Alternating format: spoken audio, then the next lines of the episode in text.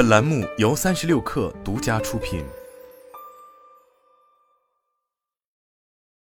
本文来自三十六氪独家。开发单电机车型，降低购车门槛，这是今年未来面临的一项重要抉择。但未来决策层一直没有松口。不过最近，单电机方案终于破冰了。三十六氪从多个信源处独家获悉。未来将在阿尔卑斯首款车型上新增单电机方案，近期刚刚立项。阿尔卑斯是未来的子品牌之一，主攻二十至三十万元市场，是未来进军大众市场的主力。新增单电机方案将显著提升该品牌的战略灵活度。未来董事长李斌日前曾在一季度财报会上公开介绍，阿尔卑斯的首款车型将按计划推进，预计明年下半年交付。据三十六氪了解，阿尔卑斯首款车型将会是一款轿车。有知情人士告诉三十六氪，搭载在新车上的单电机将采用未来自研自产的新一代电机，主要是出于尺寸和成本优化的考量。除了单电机之外，未来下一代技术平台 NT 三也将在阿尔卑斯这款新车上首发搭载。NT 三将打造八百 V 高压架构，进一步提升换电和超快充的补能体验。而阿尔卑斯首款车型的电池包。主要规划了两个版本，约为六十千瓦小时和九十千瓦小时。新的电池包尺寸将在现在的第三代换电站中兼容，但厚度上会变薄，可以为车辆座舱腾出更多空间。考虑到品牌定位等因素，未来车型此前一直坚持双电机的布局。这家造车新势力成立初期就喊出了“私鸟俱乐部”的口号，能做到可媲美特斯拉的加速性能，也得益于其坚持的双电机配置。因此，对于其他车企都推出的单电机长续航版配置，未来一向未予考虑。有知情人士对三十六课程，由于单电机的提议屡次被否，在公司内部，这甚至成为一道讨论红线。就连品牌定位低于未来的阿尔卑斯，早先规划的也是双电机版本。但更现实的问题是，多出来一个电机，就会多出数千元成本，自然就提升了整车售价，限制销量空间。这在今年的萧条车市下。更让未来有切肤之痛。今年上半年，未来的老车型销量不佳，累计仅交付五万四千五百六十一辆。若以全年目标二十四万辆衡量，完成率不到百分之二十五。而同为造车新势力的理想汽车，的月销量已经突破三万辆，市场厮杀尤其惨烈。内外部均有不少声音认为，未来应该推出单电机版本车型，用更有进攻性的姿态冲上战场。有内部人士向三十六氪总结，破冰点是未来的全息降价。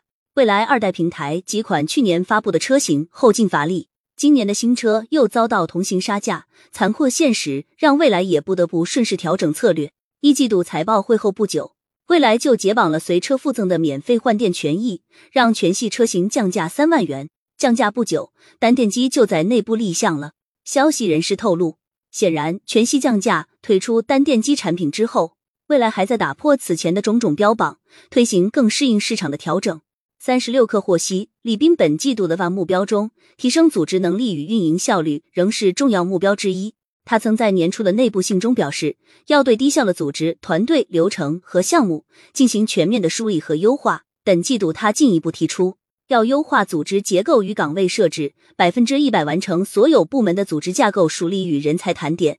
在这样的背景下，单电机的立项也是情理之中。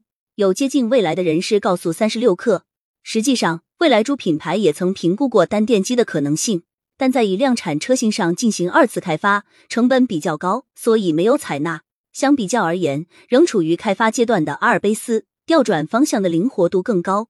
未来尽管定位高端，但对销量的渴求从未停止。直到现在，未来在研发、经营等方面投入仍然巨大。只有足够的销量，才能支撑未来实现盈亏平衡。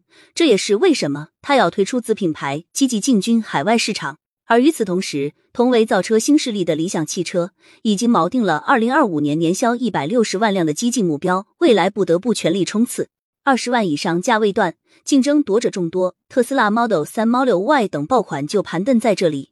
这也是车企规模化发展绕不开的细分领域。这个价位段的市场更注重性价比，对于车企来说，做好成本控制和产品定义格外关键。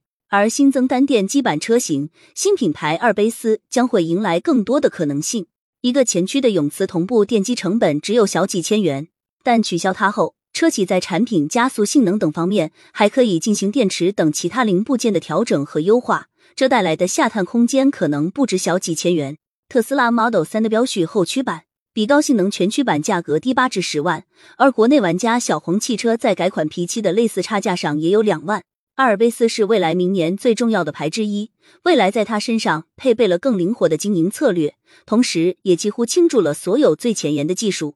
以它的技术基座新一代平台 NT3 为例，它将采用八百 V 高压平台，在智能驾驶硬件、座舱配置等方面也将进行全新布局。据三十六氪了解，NT3 还将采用更集中的电子电机架构，整车融合成三块域，智能化程度进一步提升。